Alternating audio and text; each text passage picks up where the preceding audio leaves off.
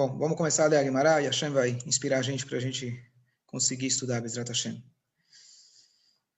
O Talmud, ele conta para a gente uma história que deu a origem à prisão, à fuga, na verdade, de Rabi Shimon Bar Yochai para a caverna, que ele ficou lá por 12 anos, depois um ano mais, e ele e seu filho ficaram de forma milagrosa.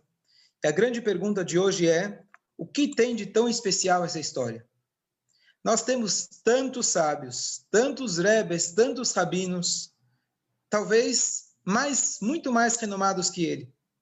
O que faz ele tão destacado? E eu vou fortificar a pergunta que muitos devem estar pensando, bom, ele escreveu Zohar. O Zohar ele hoje é tão popular, o Zohar hoje é tão procurado, a Kabbalah, deve ser que é por isso. Olha que interessante. Não sei se vocês sabem, mas até eu acho que foram talvez 200 anos atrás, um pouco mais, não se sabia que o Zohar foi escrito pelo Rabbi Shimon Bar Yochai, e muitos nem conheciam o Zohar. O Zohar ele foi descoberto muitos anos depois, e quando ele foi descoberto, acharam que era mentira, não podia ser que tinha um escrito, um manuscrito tão antigo. Eu preciso olhar a data exata. Número um. Número dois, até o famoso cabalista Arizal, o dia de Lag BaOmer, ele era apenas, não é apenas, mas se se conhecia apenas que esse é o dia que pararam de falecer os alunos do Rabi Akiva. Nem se sabia do Rabi Shimon Bar Yochai que ele tinha alguma ligação com esse dia. Então, o que eu quero dizer é que esse dia ele tomou um rumo tão grande que não é que já se comemorava Rabi Shimon Bar Yochai por toda a história. A festa de Reb Shimon Bar Yochai ligada com Lag BaOmer se descobriu muitos anos depois. Então, a gente viu que a história, entre aspas, mudou. Era Rabi Akiva, e hoje a gente praticamente só fala do Rabi Shimon Bar Yochai. Então, a pergunta é, o que, que tem de tão especial que ele faleceu nesse dia? E ainda ele pediu para que nesse dia seja, é, seja celebrado.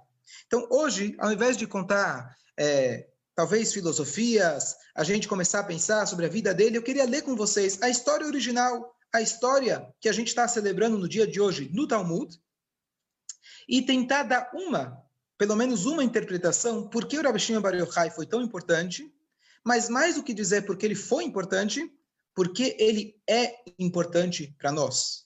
Porque esse dia é importante da gente estar reunido e estar tá rezando agora por todos aqueles que foram se reunir num lugar tão sagrado. Então vamos ler a Guimarães.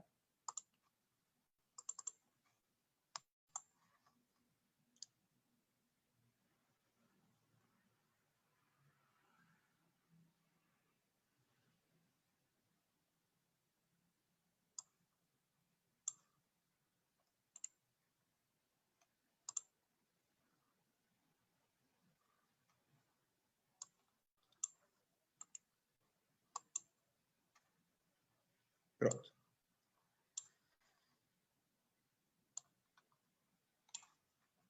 Ok. Aqui estamos no segundo tratado de todo o Talmud, é o tratado de Shabat, e nada é por acaso, apesar de que eu falei que a descoberta foi muitos anos depois, quando o Talmud foi impresso, que foi muitos anos atrás, nada é por acaso, a história do Rabi Shimon está na página 33 correspondente ao 33º dia do Homer, que a gente está agora celebrando. Ok, a Gemara aqui está no meio de um assunto, e a Gemara fala que tinha um sábio chamado Rabi Yehuda, que ele era o chefe dos oradores. Tá? E aqui começa a Gemara. E por que, o por que o chamam de chefe dos oradores em todos os lugares? E agora começa a história. A Gemara relata que isso aconteceu devido ao incidente instante.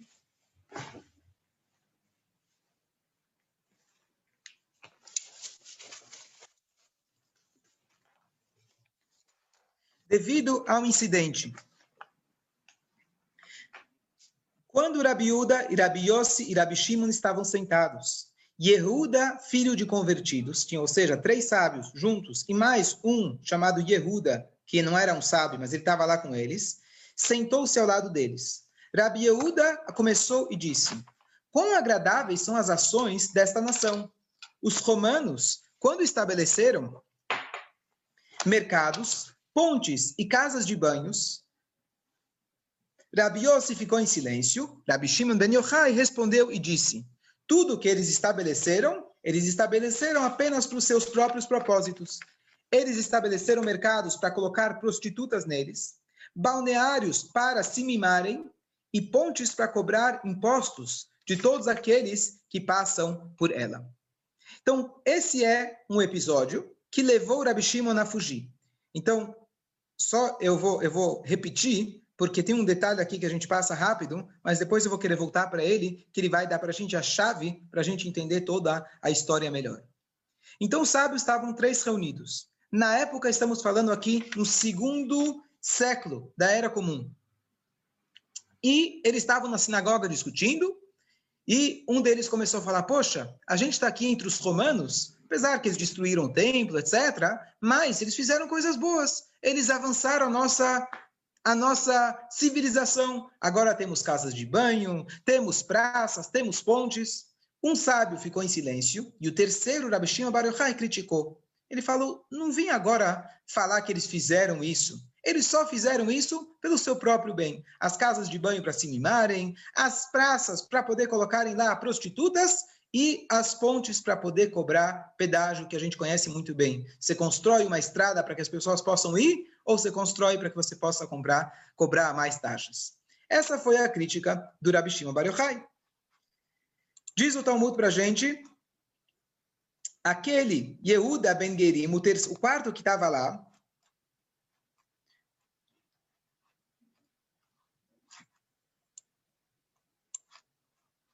Yehuda, filho de convertidos, foi e relatou suas declarações à sua família.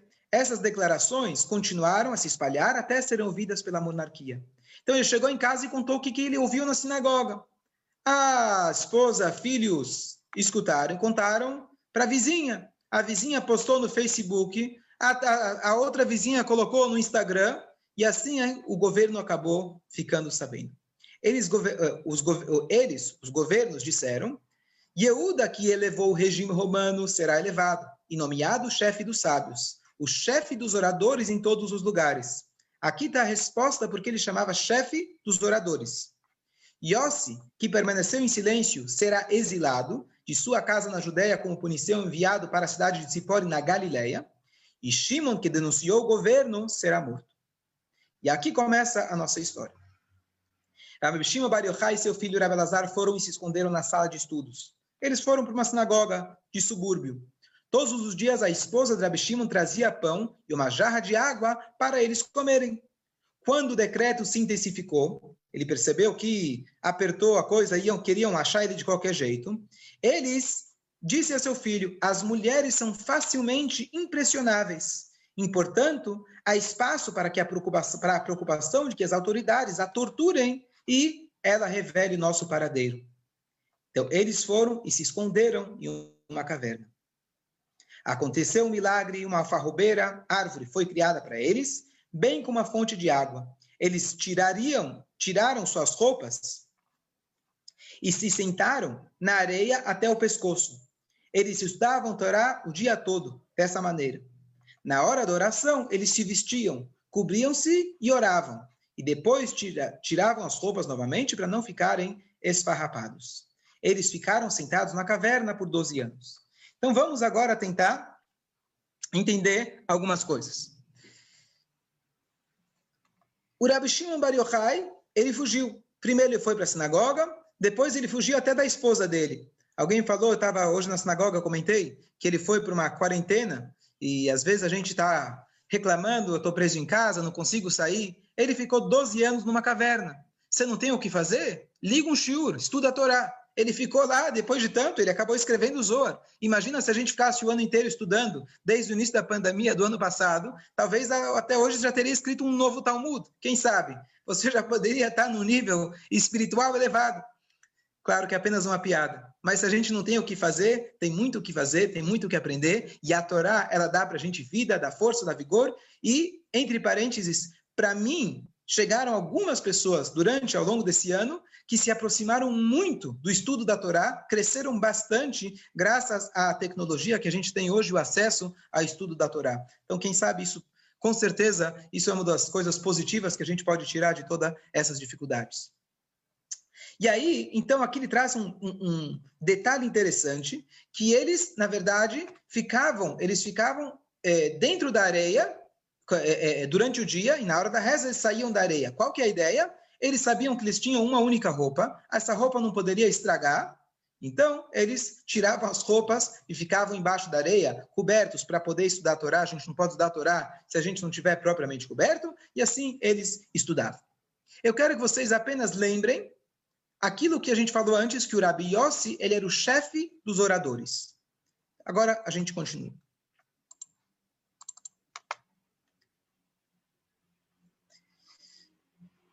Eles ficaram sentados na caverna por 12 anos.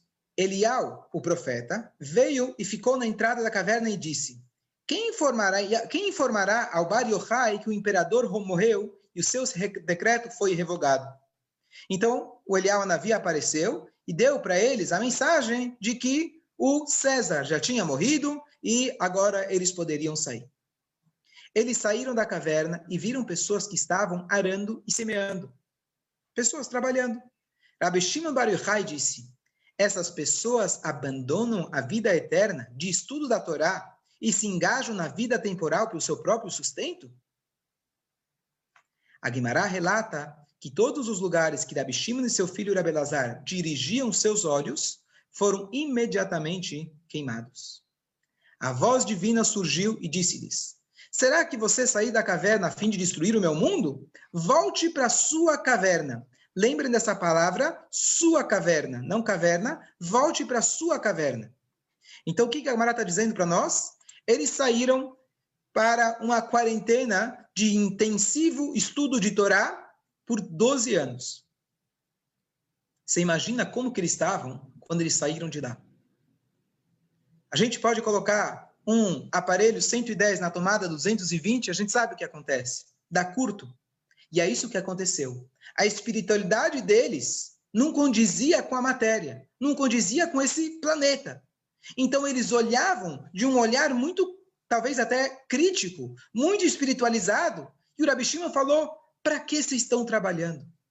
Por que vocês precisam desse mundo material, em outras palavras? Vocês podem se dedicar inteiramente para o estudo, para a reza, e Deus vai te prover, tal como ele fez comigo, uma alfarrobeira, um pouco de água, e aqui eu tô. E Deus falou: vocês não estão prontos para esse mundo. Vocês têm que agora fazer uma desintoxicação, de, de, desintoxicação, des, bom, vocês entenderam? Deso, deso, oh, tá bom, já fica com piada de hoje. Desintoxicação, tô tentando, não vai. E aí, vocês vão conseguir agora vão conseguir agora se adaptar à realidade. E assim foi. Então agora eles voltam e ficam mais um ano para se preparar. Obrigado, Bruno. Desintoxicação. Escolha. Obrigado. E aí, então, eles voltam para a caverna. E esse último ano, com certeza, ele foi transformador. Lembrem disso também. Façam uma nota mental. Eles foram novamente e sentaram-se lá por 12 meses. Por que 12 meses? Eles disseram: o julgamento dos ímpios no Geinom, ele dura por 12 meses. Certamente seu pecado foi espiado naquele tempo. Vocês devem saber, infelizmente, aqueles que precisaram fazer o Kadish, o Kadish ele dura seis meses. Desculpa, 11 meses. Por que 11 meses? Porque o prazo limite que uma alma pode passar no purgatório, Geinom, são 12. Se a gente fizesse o Kadish por 12 meses, estaríamos pressupondo que o indivíduo ele ficou lá até o final. Então, por isso, os Ashkenazim eles fazem apenas 11 meses, os Sefaradim fazem 11 meses, param por uma semana e depois voltam. Mas a ideia é você mostrar que você não espera, você não presume que o seu ente ele foi, ficou lá até o final. Em resumo, são 12 meses então eles falaram: bom, se Deus deu um castigo para a gente, 12 meses com certeza é o suficiente. Uma voz divina emergiu e disse a eles: saiam de sua caverna. Eles emergiram. Em todos os lugares que o Rabi Elazar atacasse, olhasse, o Rabi Shimon se curaria. A, a tradução não está perfeita. Então, o Rabi Elazar, ele ainda manteve aquele olhar que aonde ele olhava, pegava fogo, o Rabi Shimon agora, ele não só que não fazia pegar fogo, ele de alguma maneira, curava aquilo que o filho fez. Ou seja, não seja tão crítico à realidade. E ele apagava esse fogo. Rabi Shimon disse a Rabi Lazar, meu filho, você e eu somos o suficiente para o mundo inteiro. Pois nós dois estamos engajados no estudo adequado da Torá. Ou seja, não espere que o mundo inteiro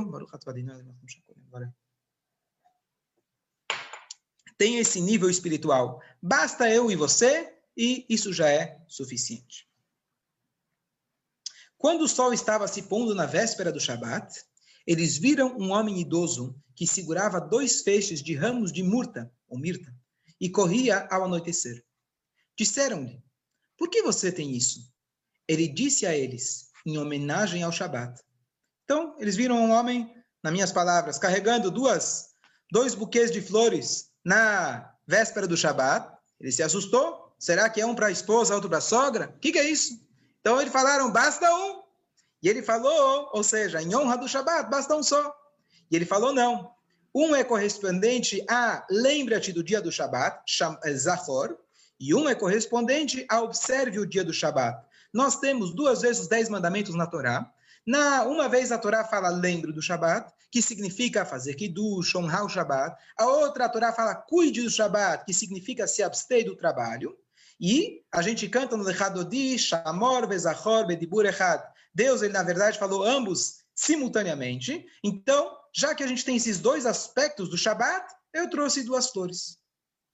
Rabi Shimon disse a seu filho, veja como as mitzvot são amadas para Israel.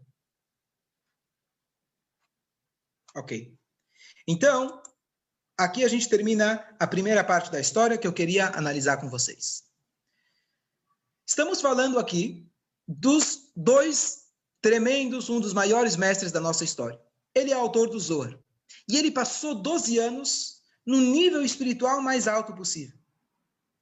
O que, que ele. Qual é a mensagem que ele recebe depois desses 12 anos? A mensagem que ele recebe é que você não está pronto para o meu mundo. Volta para a sua caverna. O que, que significa a sua caverna? A caverna não era dele volta para a caverna. A gente pode imaginar que voltar para a caverna significa você voltar, você reler, você reestudar, você fazer uma nova introspecção, intro, entrar para você mesmo, para ver como você agora se apresenta e se adapta com a realidade.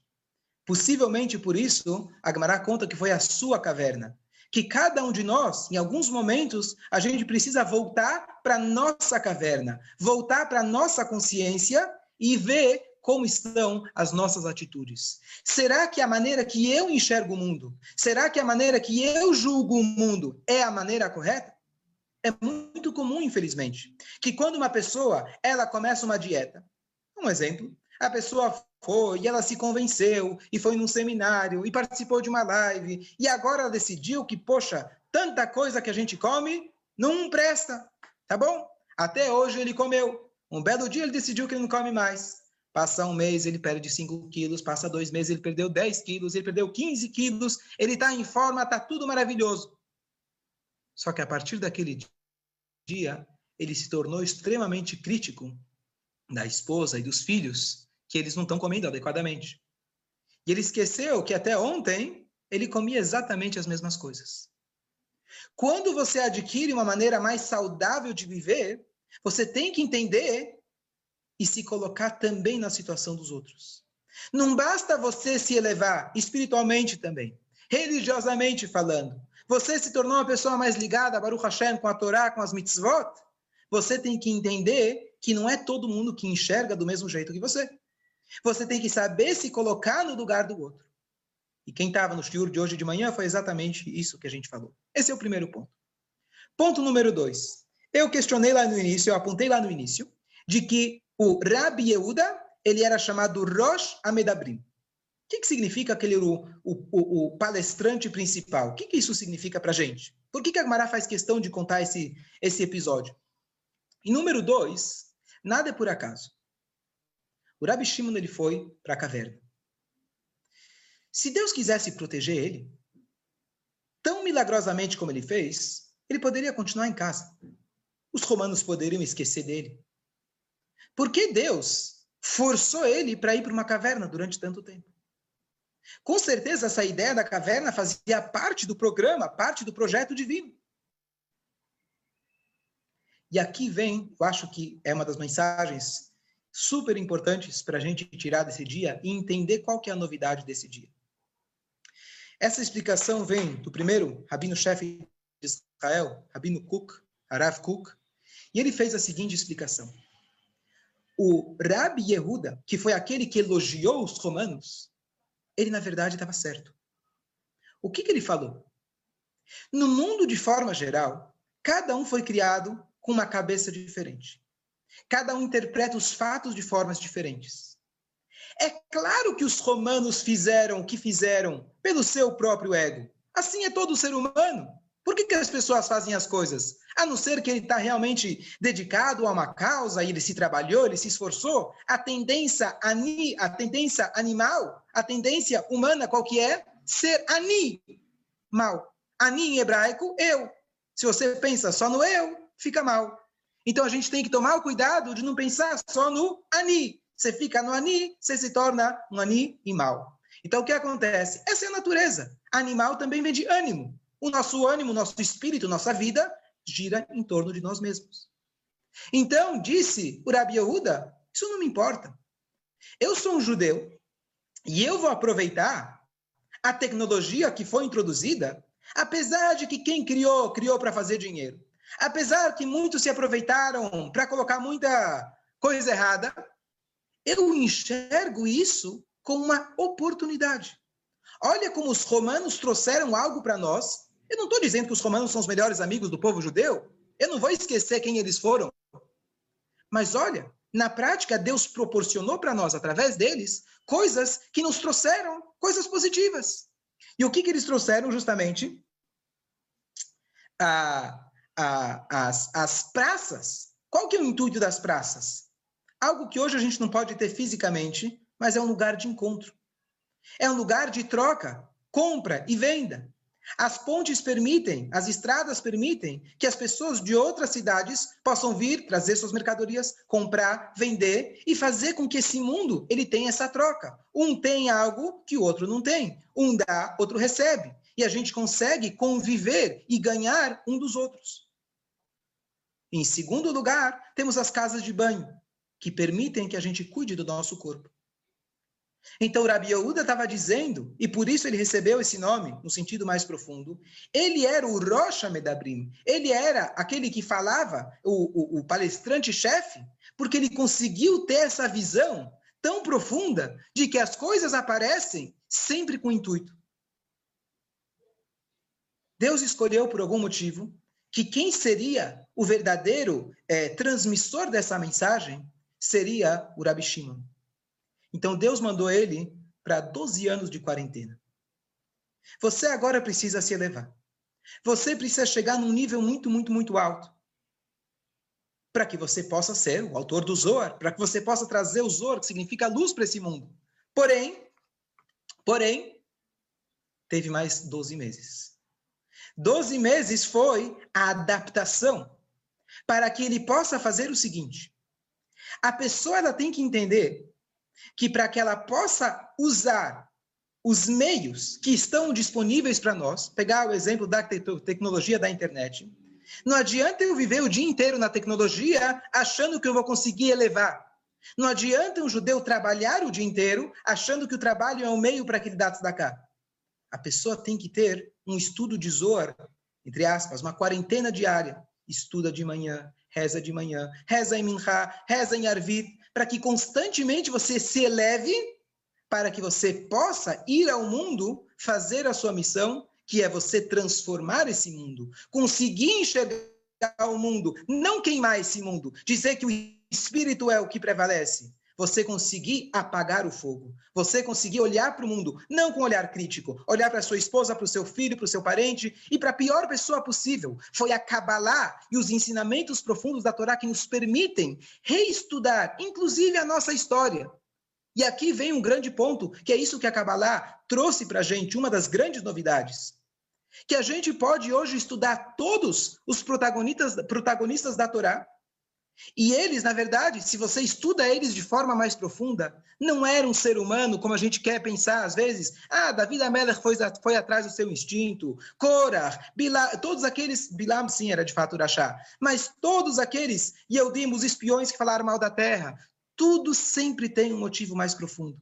E a gente capaz de estudar a Torá dessa forma mais profunda, sempre encontrando um ponto positivo, uma lição, uma moral, a gente passa a colocar um óculos positivo, onde a gente enxerga o mundo, não apenas como se diz hoje em dia, psicologia positiva. Não adianta falar psicologia positiva se a pessoa está na pior. A Torá te revela que, de fato, tudo é positivo. Mas você precisa colocar esses óculos que o Zohar, a iluminação que acaba lá, permite que a gente de fato possa enxergar no nosso dia a dia que todas as coisas são oportunidades, todos os momentos são desafios. E a gente está aqui justamente para introduzir essa luz tão profunda, 12 anos de preparo, um ano para adaptação, para que essa luz pudesse penetrar nesse mundo. Como a gente vê isso? Que no final da história, o Rabi Shimon Bar Yochai, o que, que ele diz? Agora ele vira e fala para o filho, meu filho, tem um Yehudi, ele está levando para casa duas flores, dois ramos. Você poderia olhar para isso e vai dizer, bom, o que, que me importa? Olha o carinho que um Yehudi ele tem pelo Shabat. Entre aspas, isso vale muito mais do que muitos anos na caverna.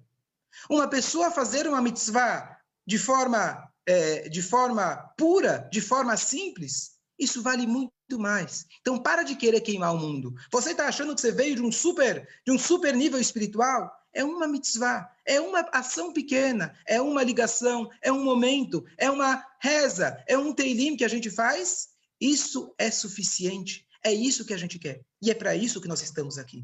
E foram esses ensinamentos que permitiram, anos depois, que o Baal Shem Tov trouxesse os ensinamentos da Hassidut, etc., mostrando que cada Yehudi é uma alma, mostrando que cada mitzvah tem um valor infinito, que a gente tem que olhar para a alma da pessoa, que a gente tem que olhar para a parte mais profunda. E dessa forma, a gente consegue ter, no nosso dia a dia, o Rabi Shimon Bar Yochai todos os dias conosco. E essa é a grandeza desse dia. Eu vou demonstrar mais uma coisa na Gemara fantástica. E com isso, a gente vai concluir.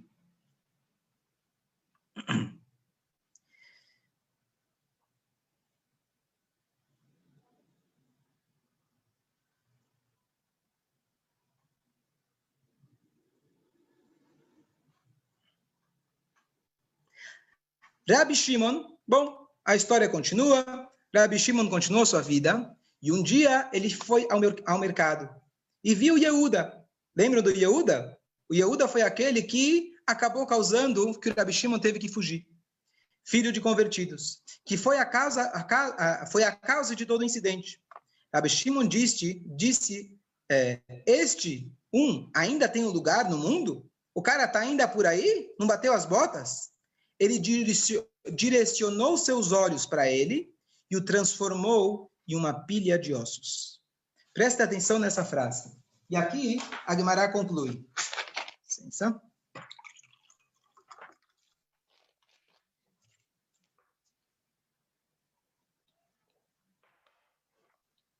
Eu quero mostrar para vocês aqui o hebraico.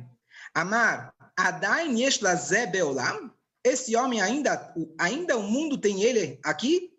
Natan bo einav ele deu, é, ele deu uma olhada para ele, veassau gal e fez dele um monte, uma pilha de ossos. E o cara, caput.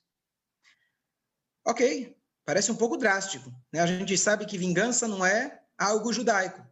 Tá bom que ele pode ter ficado chateado, tá bom que ele não matou ele com uma arma, mas poxa, ele olhou e o homem desapareceu.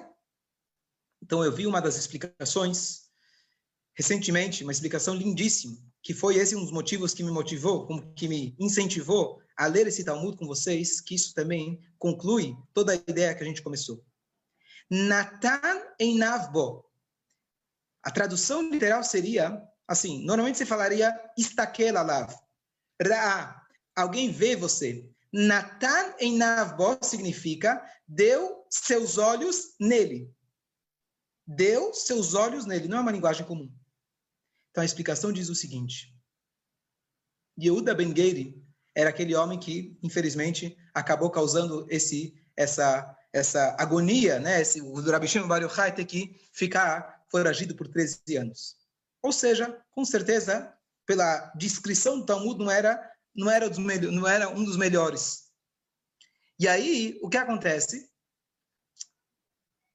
Como o Rabi Shimon pode transformar uma pessoa dessas? Como o Rabi Shimon pode fazer que uma pessoa que está tão distante, que ela se eleve? Então, a interpretação simples é, você mata ele, acabou. A interpretação mais profunda, que novamente ela corrobora com tudo que a gente falou, que os ensinamentos profundos ensinam e permitem que a gente olhe a mesma Guemará, a mesma história, de uma maneira completamente diferente, diz o seguinte: Natan e Navbo, ele pegou os seus olhos e deu para ele. O Rabi Shimon pegou os seus olhos e deu para ele. O que, que significa isso? O mestre agora ele já tinha um óculos. A ótica dele de enxergar o mundo era completamente diferente. Ele enxergava o bem dos outros. Ele enxergava o espiritual que estava no mundo. E esse indivíduo, infelizmente, enxergava só as coisas ruins. O que, que ele fez? Ele emprestou o seu óculos. Ele emprestou seus olhos para que o homem pudesse enxergar a si mesmo por alguns instantes como o tzadik olhava para ele. Na hora que o homem, por alguns instantes, conseguiu ter Natan e Navbo, ele ganhou de presente os olhos, a ótica do rabino, ele se transformou numa pilha de atzamot, de ossos. Ou que ele viu quão ruim ele era, ou, na explicação profunda, que isso que Rabbi, Rabbi Shimon Ben Yochai trouxe para a gente, a palavra etzem, que é osso, significa essência. Na hora que ele vestiu os óculos do sábio, ele se transformou na sua essência. Ele conseguiu descobrir a sua verdadeira essência. E esse foi o presente, a dádiva que Rabbi Shimon Bar Yochai trouxe para a gente. Ele deu para a gente a possibilidade que eu pegasse um homem que ele deveria se transformar numa pilha de ossos, e eu falo: não, não, não. Aquele homem conseguiu enxergar a si mesmo como uma parte de Hashem. E essa aqui é um exemplo clássico que conclui toda a Guimarães de que Rabi Shimon Bar Yochai trouxe para a gente essa luz do Zohar, que anos atrás, na época é, é, é, anterior a ele, Beit HaMikdash, etc., se não precisava desse óculos a luz estava lá. Quando a escuridão aumenta, você precisa de uma lanterna. Por isso que o Zohar ele veio a ser revelado muito tempo depois. E assim é a, a, o desenvolvimento dos ensinamentos da Torá, conforme a necessidade, Deus permite que nós possamos conhecer mais e mais. E hoje temos acesso ao estudo profundo da, da Torá, especialmente hoje explicado pela Hassidut, que nos permite entender e enxergar dessa forma, e é por isso pelo menos um dos grandes motivos, que esse é o motivo de tanta alegria. É o motivo da gente poder viver, é o motivo da gente poder enxergar nossa vida sempre da forma positiva, poder enxergar todos os momentos da nossa vida como a gente está fazendo parte da nossa missão e não existe, não existe alegria maior do que a gente ter uma vida plena, da gente ao tempo todo sabendo que nós estamos conectados à nossa missão aqui no mundo e a nossa missão é realmente a gente não queimar esse mundo, Deus nos livre, não se afastar desse mundo, Deus Deus nos livre, e sim fazer uma fusão, pegar aquelas plantas e das plantas transformar numa mitzvah, pegar as fontes e fazer com que a gente possa se conectar, usar o Zoom para que a gente possa, numa noite como essa, e aproveitar novamente, dedicar para Elefoash Lemar, de todos aqueles que se machucaram, infelizmente, nesse momento tão trágico, e dedicar para todos os Bnei Israel e o mundo inteiro que precisa de uma Refuash Lemar, em mérito de Rabi Shimon Bar Yochai, como está dito, que só o mérito de Rabi Shimon Bar Yochai, a gente pode se apoiar nele em momentos difíceis, o mérito dele é tremendo. Infelizmente, Bruno está escrevendo, 28 faleceram. Que Hashem tenha eles um bom lugar e que Mashiach chegue logo ainda hoje, Bezrat Hashem. Não desliguem, Rabino Malovani deve estar aqui, Dona Esther está aqui. Eu vou permitir, espera aí. É, pode ligar seu microfone. Rabino. Agora consegui. Ó, pronto. Pode falar. Tá bom. Boa noite para todos. Você pode compartilhar a tela, inclusive. Tá... Como? Você Você pode compartilhar a tua tela também, já está liberado. Já, já vi, eu vou compartilhar agora. Só queria passar, primeiro que nada, lamentavelmente, os acontecimentos de hoje, uma mensagem interessante sobre a importância de, da data de Lag BaOmer. É uma data muito interessante, onde nós comemoramos, o Rabino comentou no início sobre o falecimento do Rabi Shimon Bar Yochai, dos alunos de Rabi Akiva, que faleceram de uma epidemia, etc. 12 mil pares de alunos. Interessante que justamente a Torá nos traz como a Guimará como 12 mil pares, mostrando que havia já eram pares, já havia uma união entre eles. E eles morreram todos nesse período que culminou com Lag BaOmer. E o próprio Rabi Shimon Bar Yochai, anos depois, morreu também nesta data. E surge para nós uma pergunta: o que comemoramos então? O que, estamos alegrando? Qual é a felicidade, qual o orgulho, qual o momento especial nesse dia? Então, na prática, tá, tem vários ensinamentos que podemos obter da data de Lag BaOmer. O principal deles, para todos e cada um de nós, é a lição que o grande mestre de Rabbi Shimon Bar Yochai, Rabbi Akiva, nos deu. Rabbi Akiva nos deixou uma lição que talvez é o segredo de Am Israel. Quando a gente olha Am Israel, a gente vê e diz Am Israel Chai. Que significa Am Israel Chai? Qual o segredo? E essa talvez a alegria de Lag BaOmer, a maior lição e mensagem que Lag BaOmer nos dá. De fato, Rabbi Akiva, ele literalmente começou a vida com 40 anos, a vida judaica, vamos dizer. Até 40 anos nos ensinam os sábios que ele era ignorante, não sabia ler e escrever. E a partir dos 40 anos, Rabbi Akiva, literalmente, ele decidiu que ele ia se dedicar a estudar Torá. E ele conseguiu, se esforçou, dedicou a isso todos os seus próximos 40 anos. E quando chegou na idade de 80, na prática, 24 mil alunos faleceram. Imaginem vocês como se sentiu Rabbi Akiva. Como ele ficou mas o Talmud nos conta no Tratado de Yavamot, quando nos conta toda essa passagem, nos explica e nos dá uma lição muito interessante sobre Rabi Akiva, nos dizendo que Rabi Akiva se levantou e informou, de acordo com umas opiniões, cinco alunos, com outras opiniões, sete alunos, novos alunos, e dos quais veio toda a Torá que nós temos hoje em dia.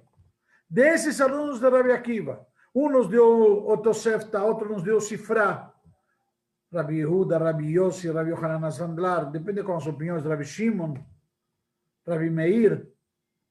Então, nas, na prática, cada um desses alunos de Rabi Akiva nos deu um grande legado. Mas Rabi Akiva, ele nos ensina a grande lição, o nosso grande segredo que é a resiliência. Obviamente, quando estava agora, mais uma hora atrás, ouvindo as notícias de Israel, que a gente tenta acompanhar. Eu queria ver se conseguia pegar uma parte ao vivo para transmitir. Geralmente, nesse horário seria o acendimento da, da, da grande fogueira, como transmitimos ano passado, a cargo do Rav Rashid Tzfat, o Rav Shmuel Eliyahu Shlita. Ele simplesmente, ano passado, fez uma cerimônia muito linda. Falei, vamos repetir. E, lamentavelmente, as notícias tristes que acompanhamos. Mas uma questão. Aí eu decidi, tem que continuar, tem que não. Vou ligar para o Rabino Abraham, cancelamos, suspendemos. A melhor homenagem que podemos dar a ele justamente a lição de Lagba Omer, a resiliência. É, é continuar. A gente caiu, levantar, sacudir a poeira e dar a volta por cima. Esse exemplo que Rabi Akiva nos deu. Essa grande Lagba Omer. Não obstante, houve um problema muito grande no caminho. Imaginam vocês como Rabi Akiva deve ter ficado destroçado. Uma empreitada de uma vida conseguir 24 mil alunos. Hoje em dia no mundo não tem uma yeshiva que tem 24 mil alunos. Imaginem vocês, naquela época tinha 24 mil alunos. Eu não sei como cozinhavam para 24 mil alunos. Eu não sei onde dormiam 24 mil alunos. Mas assim consta no Talmud. Depois de perder tudo isso, num período tão curto de tempo, que é o período do Homer até Lagba Homer, ele logo em seguida se levanta e dá a volta por cima e reconstrói o povo de Israel, a tradição e deixa o legado a cargo desses alunos. A lição para nós é prática e clara. A gente não pode deixar a peteca cair. A gente não pode, em hipótese alguma, desistir. E esse é o grande segredo.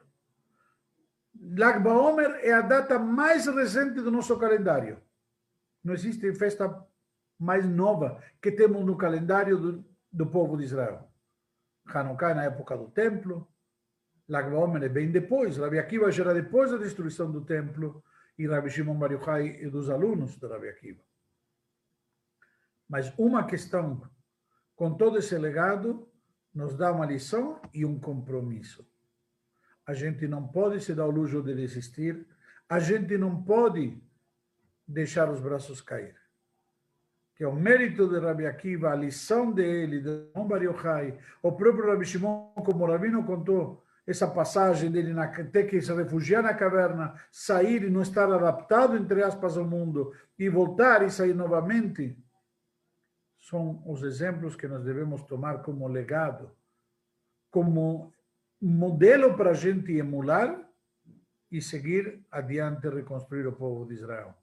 Que por mérito de todos, que eu convido a todos e cada um aqui que estão participando e os outros, tomarmos alguma boa decisão neste Lag Baomer, de irradiar luz, de irradiar calor como a fogueira de Lag Baomer, aquela fogueira que está ardendo detrás do Jorge, que essa, esse calor, essa luz, irradie para todos nós e nós possamos irradiar e contagiar a outros.